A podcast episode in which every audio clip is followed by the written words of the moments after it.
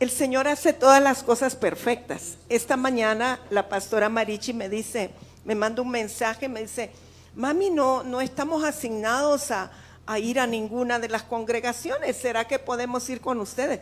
Sí, claro que sí. Y sabe, era tan puntual porque ellos son nuestras primicias de hijos mexicanos. Ellos son los primeros pastores, hijos ministeriales en México que Dios nos regaló. ¿Cuántos años, hijo? Veintitantos ya hasta perdieron, perdieron la, la, cuenta. Ellos están en Jalpa de Méndez, Tabasco, y, desde entonces eh, pues tenemos una estrecha relación y, y, es una bendición que ellos puedan ser testigos de esto, ¿verdad? Es un tiempo hermoso y para los que no saben o no nos conocen, Rigo y yo el próximo año cumplimos 40 años de casados por la gracia del Señor.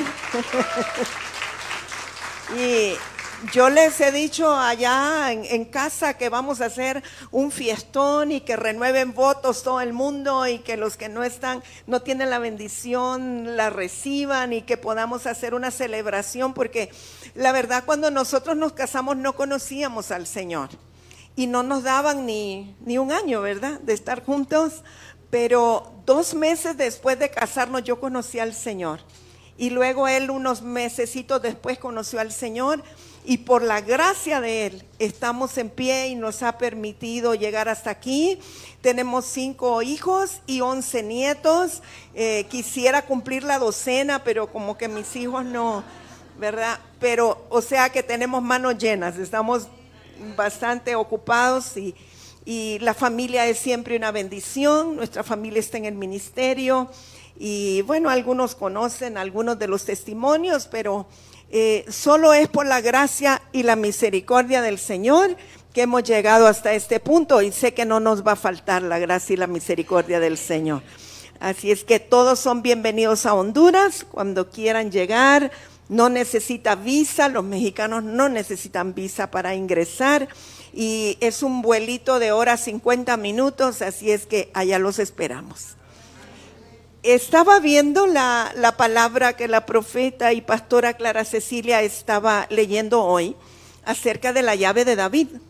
No es eso lo que voy a predicar, pero quiero decirle, sabe que en el tiempo de David, eh, cuando se hablaba de una llave, no era una llave como la que ahora conocemos que abre puertas, sino que era un pedazo de madera muy largo que lo ponían detrás de la puerta como lo que en nuestro país llamamos una tranca, más o menos, no sé.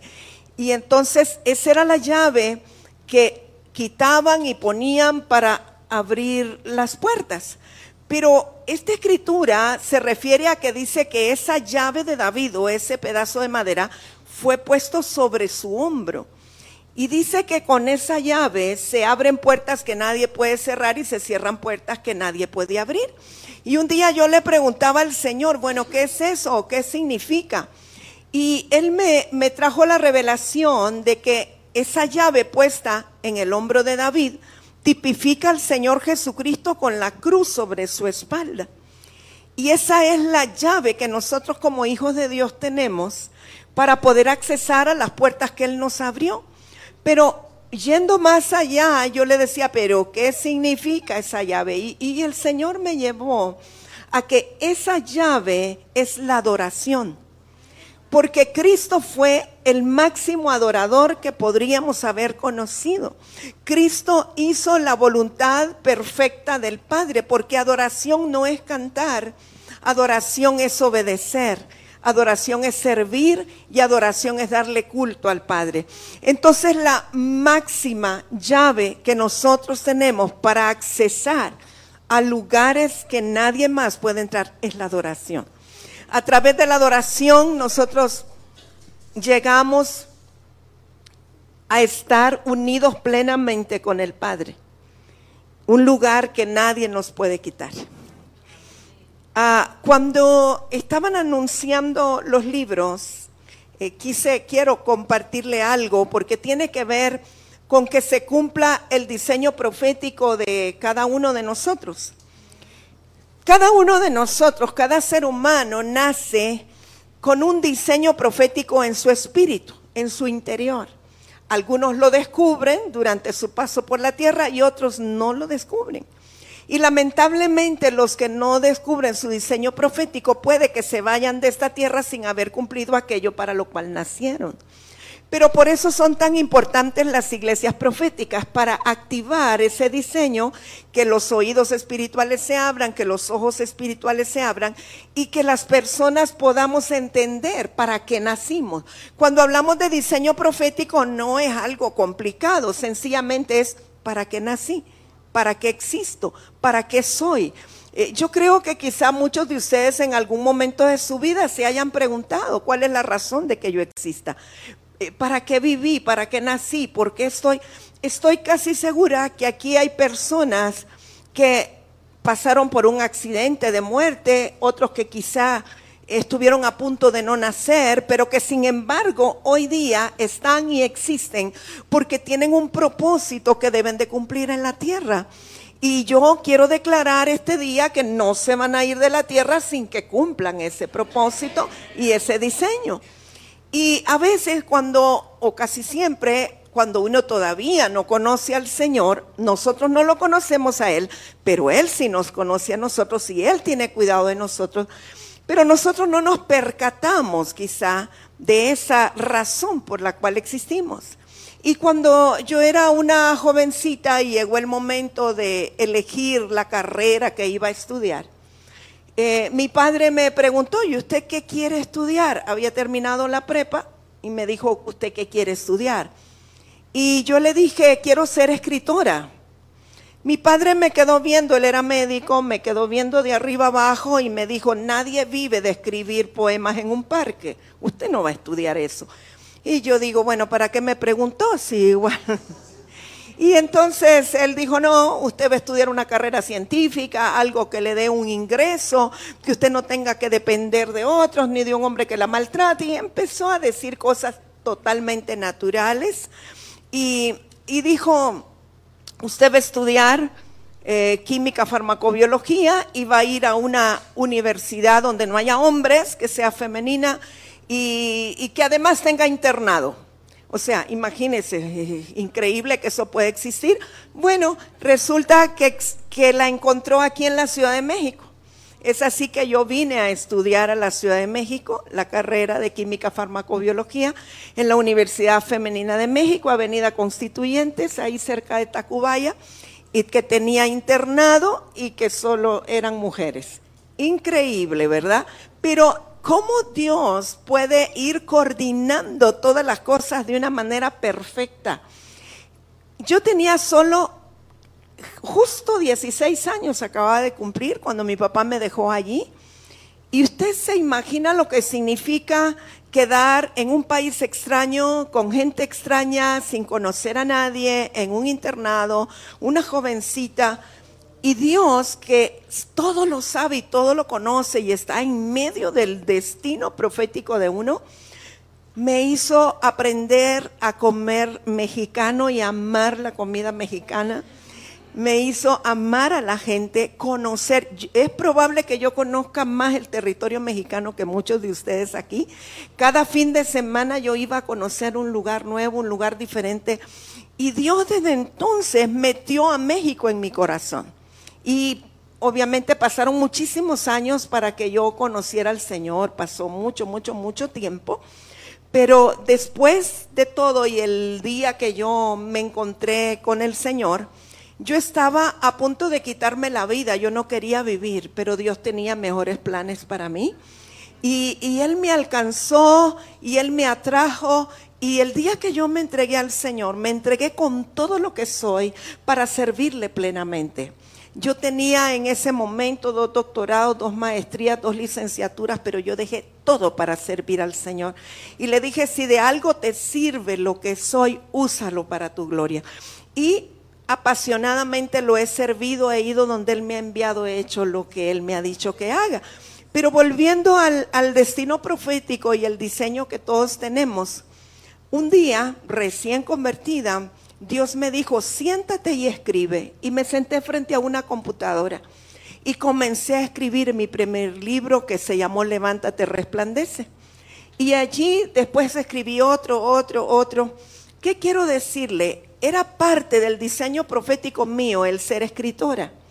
Nunca se me permitió estudiar para ser escritora, pero Dios sabe por qué. A lo mejor si yo hubiera estudiado para ser escritora, estaría demasiado pendiente de que si está correctamente estructurado, cómo está la semántica, cómo está la gramática. Pero de esta manera, que no sé, si es correcto o no es correcto. Yo me senté a seguir las instrucciones del Espíritu Santo y a escribir lo que el Espíritu Santo me decía que escribiera. Y lo que sí tengo la certeza es que esos libros están llenos de la unción del Espíritu Santo para libertar las vidas. Entonces, ¿qué te quiero decir? Todos nosotros tenemos una razón por la cual existimos y, y, claro que puede haber muchas otras cosas a la par de ello pero que cuando nosotros estamos en la mira del Señor, Él siempre va a meter su mano y va a tornar las cosas en el carril correcto para que nosotros cumplamos aquello para lo cual nacimos, para que nosotros podamos cumplir el sueño del Padre, hacer lo que a Él le agrada y que el diseño profético con el cual nacimos se pueda cumplir en esta tierra para darle gloria al Señor. Así que yo quiero animar a todos los que están aquí, entendiendo que el manto profético que se está activando sobre sus vidas en esta congregación y el manto apostólico que se está activando sobre ustedes hará que puedan descubrir a corto tiempo o en brevedad el diseño y el destino profético, aquello para lo cual nacieron como individuos, pero también como congregación y como familia. Nosotros, gracias Señor. Casi inmediatamente después de conocer al Señor comenzamos a servirle en un ministerio, gracias papi, apostólico y profético cuando en nuestro país era una mala palabra decir profético o decir apostólico y peor una mujer, ¿verdad?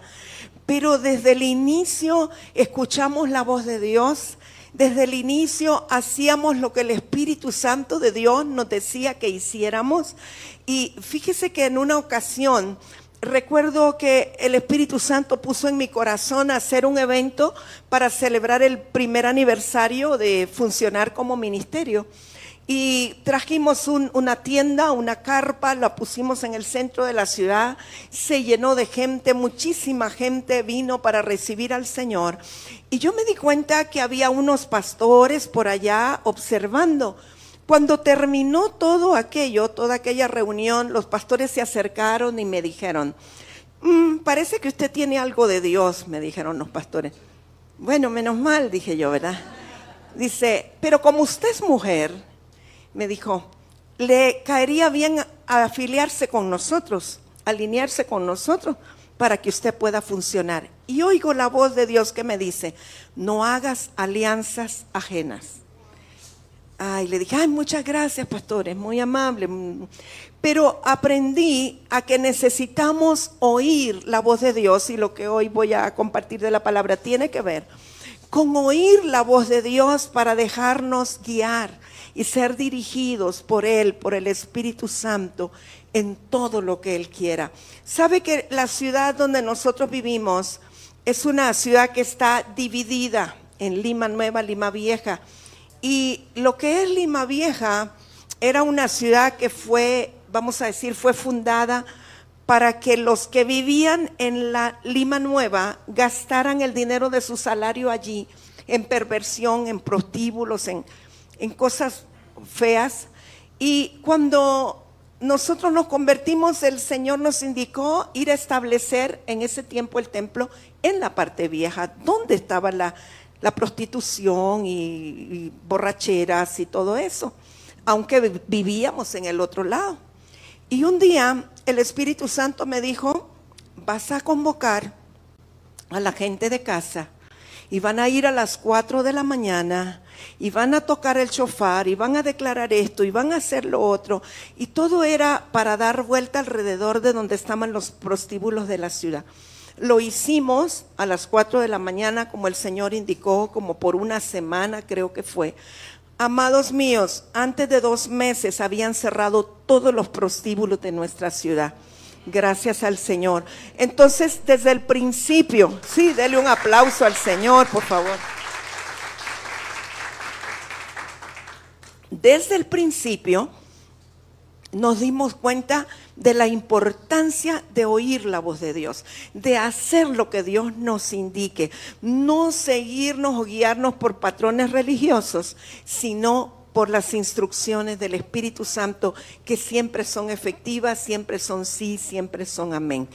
Así es que eh, declaro, ¿verdad?, que la voz de Dios será más audible para ustedes. Y cuando digo audible, no digo que lo van a oír con este oído, pero que dentro de ustedes va a ser más fuerte para que ustedes la puedan escuchar. Que ustedes se harán más sensibles a escuchar la voz del Espíritu Santo, no solo para la ciudad, porque Dios comienza de lo pequeño a lo mucho, va a comenzar en dirigirles para cosas de su vida personal, de su familia, de sus hijos y posteriormente pues será para la ciudad, pero Él comienza con nuestra vida, asegurándonos que hacemos aquello para lo cual existimos y para lo cual nacemos.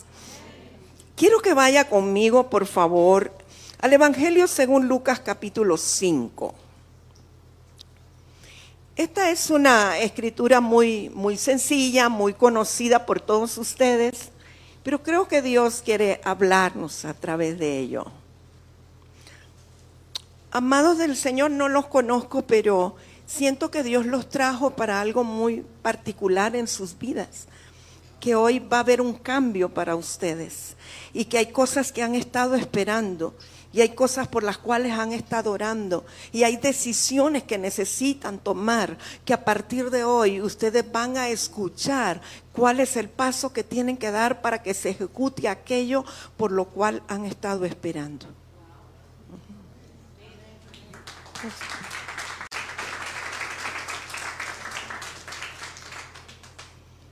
Hay una unción empresarial en ustedes, pero también hay, algo que Dios quiere hacer como familia también. Bueno, dice Lucas 5, verso, no, desde el 1. Aconteció que estando Jesús junto al lago de Genezaret, el gentío se agolpaba sobre él para oír la palabra de Dios. Y vio dos barcas que estaban cerca de la orilla del lago, y los pescadores, habiendo descendido de ellas, lavaban sus redes y entrando en una de aquellas barcas, la cual era de Simón, le rogó que la apartase de tierra un poco, y sentándose enseñaba desde la barca a la multitud. Cuando terminó de hablar, dijo a Simón, boga mar adentro y echad vuestras redes para pescar. Respondiendo Simón le dijo, Maestro, toda la noche hemos estado trabajando y nada hemos pescado, más en tu palabra echaré la red. Y habiéndolo hecho, encerraron gran cantidad de peces y su red se rompía. Entonces hicieron señas a los compañeros que estaban en la otra barca para que viniesen a ayudarles y vinieron y llenaron ambas barcas de tal manera que se hundían. Viendo esto, Simón Pedro cayó de rodillas ante Jesús diciendo, apártate de mí, Señor, porque soy hombre pecador porque por la pesca que habían hecho el temor se había apoderado de él y de todos los que estaban con él. Parece muy sencilla, ¿verdad? Esta palabra. Aparentemente los pescadores, bueno, entendamos que Pedro, Andrés, los pescadores a los cuales Jesús llamó, no crea usted que eran pescadores de, un anzuelito. Yo creo que eran pescadores expertos que tenían empresas pesqueras. O sea, no era cualquier cosa. Y sin embargo, en este momento, ¿verdad? Que ya Jesús los ha llamado, ellos estaban tratando de pescar toda la noche y no pescaron absolutamente nada. Y cuando Jesús se aparece, mire, Jesús tenía la particularidad de predicarles haciendo uso del, del, viento, del movimiento del viento, porque no, no, había micrófonos. Así es que él normalmente se sentaba en alguna de las barcas, se alejaba un poquito de la orilla, la gente se sentaba en la arena, en la orilla, y Jesús les predicaba. Y eso fue lo que trató de hacer. Y cuando mira a Simón, a Pedro, Simón Pedro, le dice, Simón, boga mar adentro. Era una instrucción que el Señor Jesús le estaba dando. Y Simón lo queda viendo como, ¿cómo que boga mar adentro? Si toda la noche hemos estado y hemos andado mar adentro y hemos tirado la red y hemos, y nada, no hemos alcanzado. ¿Cómo? O sea, parecía ridículo que Jesús le dijera que hiciera algo que él ya había hecho muchas veces. Pero Simón se ve que entiende y le dice, ya lo he estado haciendo toda la noche, pero bueno, en tu palabra lo voy a hacer. Mire, hay una gran diferencia de hacer las cosas por lógica, por costumbre, porque ya lo hemos probado, porque creemos que funciona, porque alguien nos dijo que así era, hacerlo por su palabra o en su palabra. Debemos entender que cuando se habla de la palabra de Jesús o que hacemos las cosas en su palabra, Jesús mismo es la palabra. Cuando usted lee Juan capítulo 1, dice, en el principio era el verbo. Verbo quiere decir palabra en acción. Dice, el verbo era Dios. O sea que el verbo y Dios son lo mismo. Y luego dice, el verbo era con Dios, o sea que estuvo con Dios, pero habitó entre nosotros. Y, y entonces nos habla de que se hizo hombre, tomó forma de hombre y habitó entre nosotros. Pero esto quiere decir que Cristo es la palabra eterna.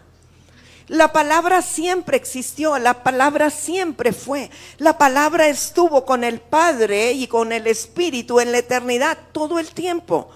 Nosotros a veces decimos Dios y pensamos quizás solo en el Padre, pero cuando hablamos de Dios, las manifestaciones son el Padre, la palabra, que es el Hijo, y el Espíritu Santo. Y si vemos históricamente, en el antiguo pacto, quien se manifiesta a nosotros es el Padre. En el nuevo pacto se manifiesta el Hijo, la palabra.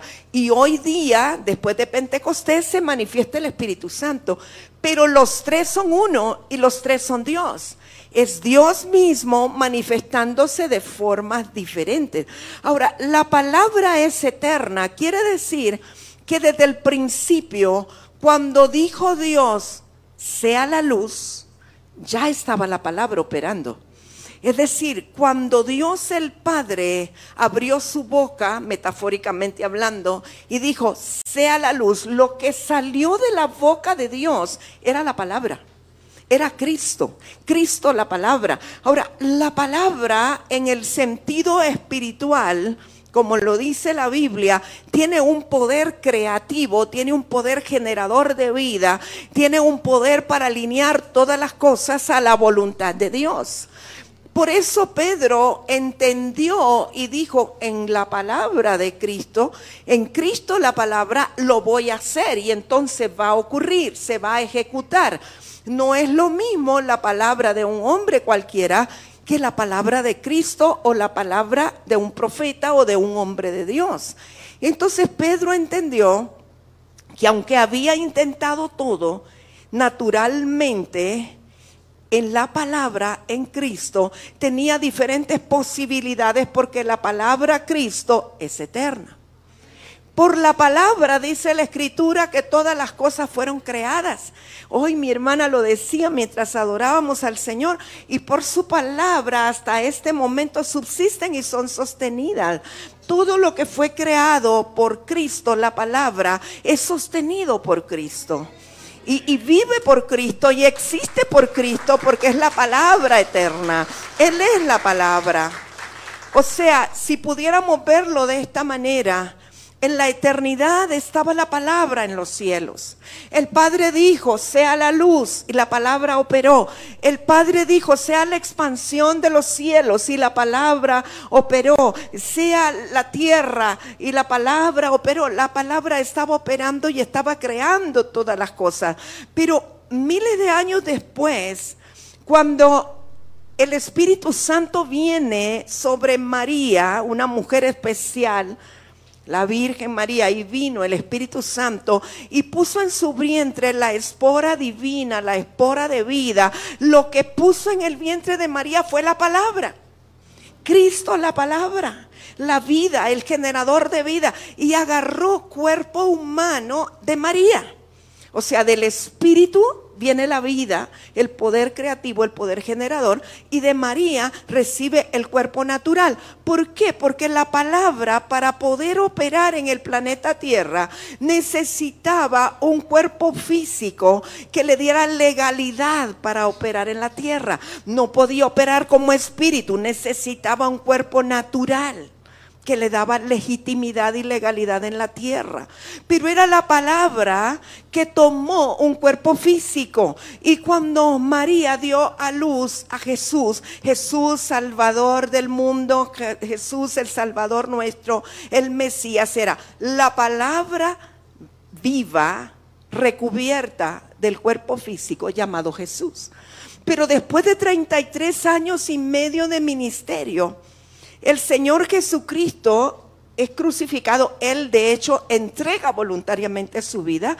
Debemos entender que a Cristo no es que lo mataron, no es que lo sacrificaron, no, no, Él voluntariamente entregó su vida por nosotros, que es diferente. Y Él cuando se entrega, dice la escritura que bajó a ultratumba, a, los lugares más profundos de la tierra, que predicó a los espíritus encarcelados, arrebató a Satanás la llave del imperio del pecado y de la muerte, pero después Él ascendió llevó cautiva toda cautividad. Cuando Él ascendió, Él ya no tenía un cuerpo físico. Él ahora tenía un cuerpo glorificado. Ahora era la palabra con cuerpo glorificado, como va a estar y como está ahorita a la derecha del Padre. Pero sigue siendo la palabra viva.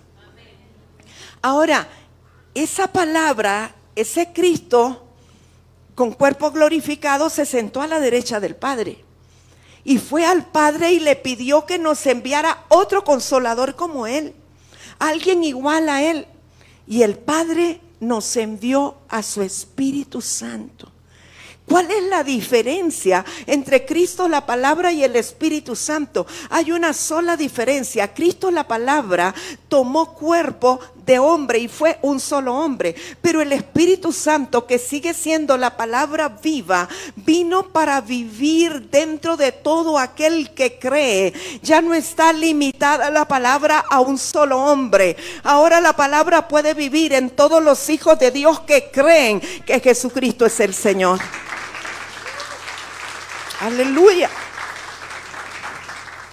Y entonces esa palabra generadora de vida está en usted, está en usted, está en usted, está en usted, está en mí. Cristo la palabra vino a vivir dentro de nosotros cuando nosotros creímos.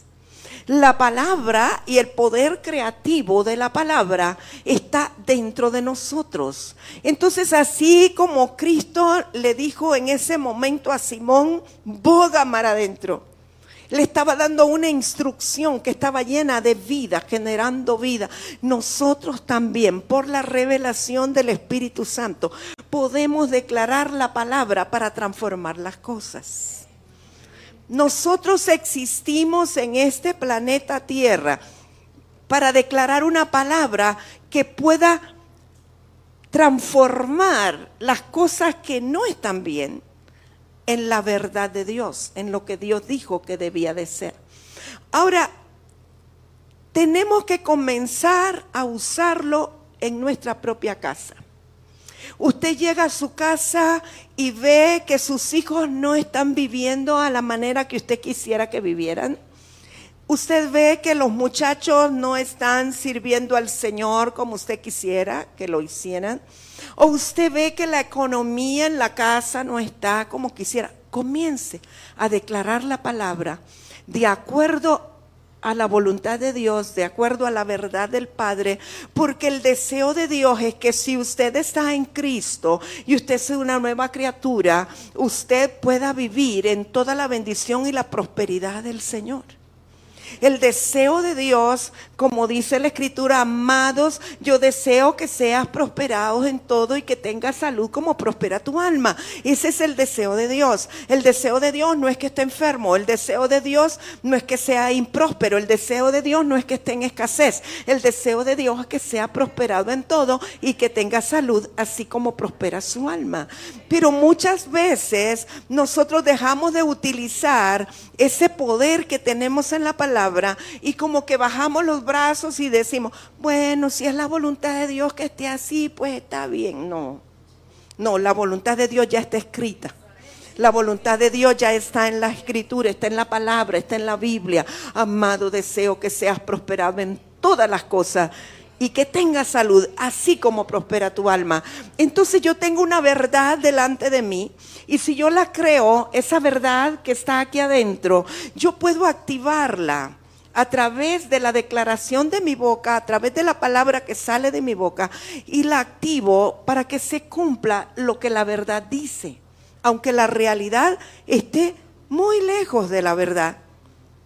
No nos cansemos de declarar la verdad. Llegará un momento en que la verdad se alinee con la realidad y la verdad llegue a ser su realidad. ¿Sí?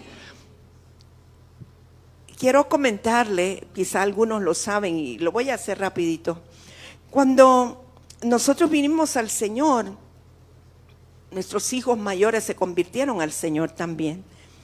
Pero pasaron unos pocos meses y ellos se alejaron no solo de nosotros, sino del Señor.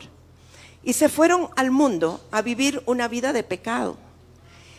Sin embargo, Dios me dijo, tú obedece, sigue haciendo mi voluntad que yo me encargo de ellos. Así que yo seguí predicando, seguí sirviendo, seguí ministrando. Y era bien complicado predicar acerca de un Dios que restaura las familias, porque el Señor la había restaurado, pero días después se van al mundo. Y yo seguía predicando del Dios que restaura las familias, porque mire, el hecho de que algunas cosas no estén ocurriendo todavía como deben de ocurrir, no quiere decir que Dios es mentiroso. No, las cosas se van a tener que alinear, pero usted tiene que creer cuál es la verdad. Así que yo seguía predicando y Dios restaura y Dios hace nuevas las familias. Y cuando bajaba de predicar, siempre había personas malintencionadas que me preguntaban, ¿Y sus hijos dónde están? Ellos sabían que andaban haciendo cosas terribles, salían en los periódicos, eh, tocaban música satánica, etcétera, etcétera. Y entonces yo de una manera así jocosa les decía, andan en el mundial. Entonces no creían que era en el mundial de fútbol, ¿verdad? Pero realmente andaban en el mero mundo. Pero yo nunca dejé de creer que Dios restaura. Y la palabra siempre era declarada de que ellos servirían al Señor, adorarían al Señor y declaraba la palabra, pero no me preocupaba porque Dios me había dicho, yo tomo el control de ellos. Ahora, sé que a algunos les va a servir. Amados, esperé 10 años. Parece bastante, ¿verdad? Pero sirviendo a Dios se pasa rápido. 10 años exactos volvieron ellos al Señor y volvieron para servirle con todo lo que son y todo lo que tienen, sirviéndole. Bueno, ayer estaba compartiendo uno de ellos allí en la, en la escuela, en Lepamex, el otro es el pastor general de la congregación que nosotros fundamos como matriz, además es un cantautor y es productor y tantas cosas, eso solo Dios lo puede hacer. Pero nosotros no debemos descuidar la declaración de la palabra. La palabra que es verdad y que se alinea con la verdad. No nos dejemos eh, amilanar, no nos dejemos intimidar por la realidad que vemos. Las cosas que vemos son concretas, eh, son temporales, pero lo que creemos y lo que Dios dijo es eterno y es permanente. Y eso es lo que tenemos que creer y lo que tenemos que declarar. Ahora, volviendo a Simón Pedro, le hizo caso al Señor y en su palabra Él fue y tiraron las redes, dice que era tanto que tuvieron que pedir ayuda, la barca se hundía de tantos peces, o sea, es increíble, ¿verdad? Cómo la palabra y lo que hacemos en su palabra puede tener un efecto y una repercusión.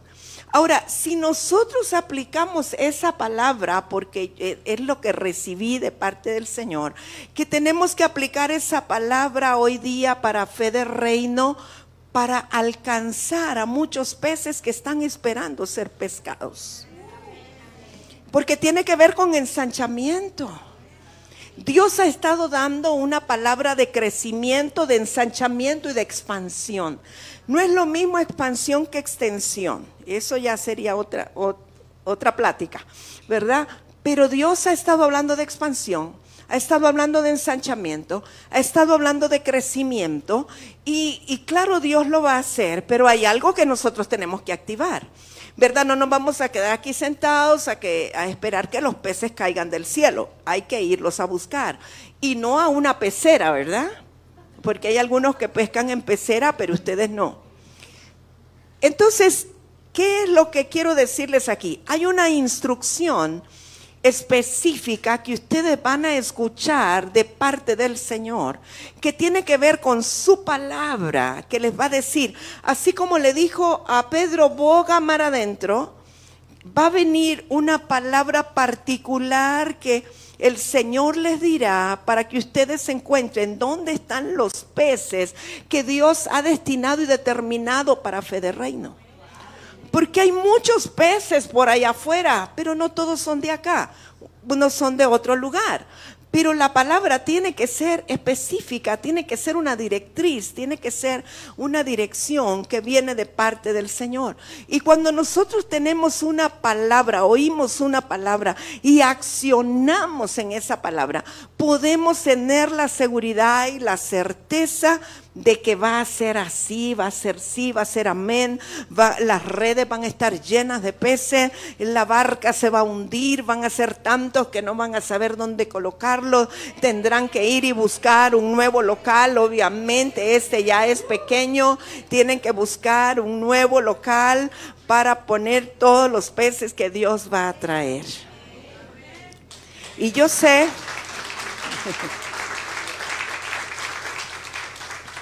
Yo sé que el, Espíritu Santo tiene para ustedes nuevos territorios que no han explorado. Y yo en el Espíritu los puedo ver. Cuando los, identifique se los voy a decir, pero Dios tiene territorios no explorados. Eso es lo que yo recibo. Y va a ser de una manera muy distinta. Yo los veo a ustedes, mis amados, dando conferencias porque es que no van a ser iglesia de la manera tradicional. Hay una forma distinta que Dios tiene para ustedes. Y cuando lo hagan, ustedes van a ver el resultado de ello. Van a ver cómo los peces llegan y, son peces de alto calibre. Van, van a traer tiburones y pez sierra y de, No pececitos no sardinitas, ¿verdad? Sino peces grandes. Ahora, usted necesita creer lo que le estoy diciendo. Usted no lo tome como algo, ay, sí, mañana se olvida. No, usted necesita embarazarse de esa palabra que le estoy dando. Entonces usted la pone en su vientre espiritual y empieza a creerla y empieza a declararla. Y si quiere, escríbala por allí, ¿verdad? Fe de reino se llenará de nuevos peces brillantes, grandes. Y usted comienza a declarar la palabra y está atento a la instrucción del Señor. El Señor cumplirá aquello que ha dicho, que viene ensanchamiento, viene crecimiento y viene multiplicación.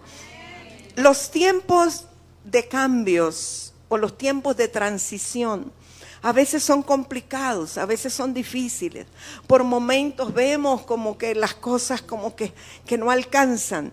Pero si logramos sobrepasar ese momento difícil de la transición, después es hermosa la prosperidad y el cumplimiento de la palabra.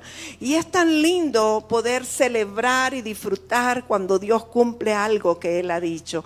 No hay gozo más grande que, que decir, ah, esto Dios nos lo dijo en tal fecha y mira, ya se cumplió Así que yo creo que el Señor quiere que tú comiences a operar en la palabra y el poder creativo de la palabra en tu propia vida. Yo quiero lanzarle un desafío este día, este mediodía. Ponga, medite un poco si hay algo con lo que usted ha estado batallando, ha estado bregando en su vida personal, en su vida familiar, puede ser enfermedad, puede ser finanzas, puede ser situación con los hijos. Póngase a pensar y vamos a orar y en la medida que se identifique en lo que estamos orando, usted se pone en pie, por favor, porque hoy vamos a declarar la palabra de verdad sobre su situación para que usted comience a ver la mano de Dios actuando, ¿sí? Entonces comience a pensar y vamos a orar. Padre, gracias en el nombre de Jesús por tu palabra. Tu palabra es viva, es eficaz, es más cortante que una espada de dos filos. Gracias Espíritu Santo porque la palabra, Señor, tiene poder y tiene poder creativo y regenerador. Dios mío, y presentamos delante de ti toda esta hermosa congregación. Señor, las situaciones personales y particulares de cada uno de los amados que está aquí. Tú lo sabes todo, tú lo conoces todo. Señor Dios Todopoderoso, mira la situación financiera de algunos, mira la situación de trabajo de otros, mira la situación familiar, la situación de salud, Señor, por favor. Gracias, sí, váyase poniendo en pie si usted se identifica con alguna de esas cosas. Creemos, Señor, que hoy es un día de respuestas. Creemos que hoy es un día, Señor, en que tú les hablarás a mis amados y ellos comenzarán a declarar la palabra sobre las situaciones que ellos están viviendo. Creemos en tu verdad. Tu realidad es pasajera, pero tu verdad es eterna y es para siempre. Gracias Espíritu Santo de Dios por cada uno de ellos. Gracias en el nombre de Jesús. Ahora mis amados, todos los que están de pie, vamos a declarar la palabra. Vamos a declarar la palabra cada uno sobre su propia vida. Si quiere ponga la mano sobre su vientre, sobre su mente, como usted desee. Y comience a decir, yo declaro la palabra de Dios, que es buena, que es eficaz sobre mi vida. Y creo que esa palabra es prosperada y ejecuta aquello para lo cual la estoy enviando.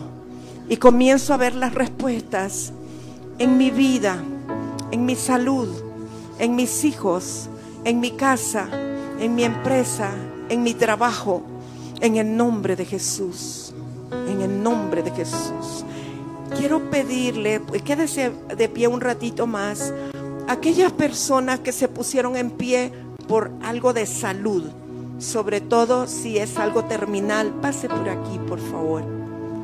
Creo, tengo en mi espíritu la percepción que Dios quiere sanar cosas incurables. Gracias Señor. Pueden pasar aquellos que, que oraron por salud. Gracias Jesús, Dios poderoso. Gracias Jesús. Gracias Señor. Gracias Señor. Vamos a creer. Activemos nuestra fe en esta hora. Gracias. Creamos que tenemos un Dios todopoderoso, que Él dice que por sus llagas nosotros ya fuimos curados, que Él llevó todas nuestras dolencias y enfermedades en la cruz del Calvario. Él es el sanador, pero Él es la palabra, y la palabra está dentro de ti. Y la palabra viene para sanar en el nombre poderoso de Jesús. Se activa tu fe. La palabra, la palabra sana. Dice que le envió la palabra y los sanó y los libró de la ruina. Gracias Espíritu Santo. Espíritu Santo, gracias. Se ha activado el poder de la palabra en su vida. En el nombre de Jesús, recibe la salud. Recibe la activación de la palabra. Recibe la salud en tu vida. En el nombre de Jesús. En el nombre de Jesús. Reme y suba, Seas sana, seas libre. En el nombre de Jesús, por la palabra, recibe, recibe, recibe la salud. Gracias Espíritu Santo. Reprendemos toda malignidad y declaramos la palabra que genera vida. La palabra que genera vida en ti, en el nombre de Jesús, recibe la activación de la palabra. En el nombre de Jesús. Y carrama y suba, recibe, mi amada, recibe. Sé que hay una fe expectante en ti, que tú crees que lo hace. Y yo creo juntamente contigo. Y en el nombre de Jesús declaramos salud divina, salud divina, salud divina. En el nombre de Jesús, en el nombre de Jesús. Gracias, Espíritu Santo. Muchas gracias. Gracias.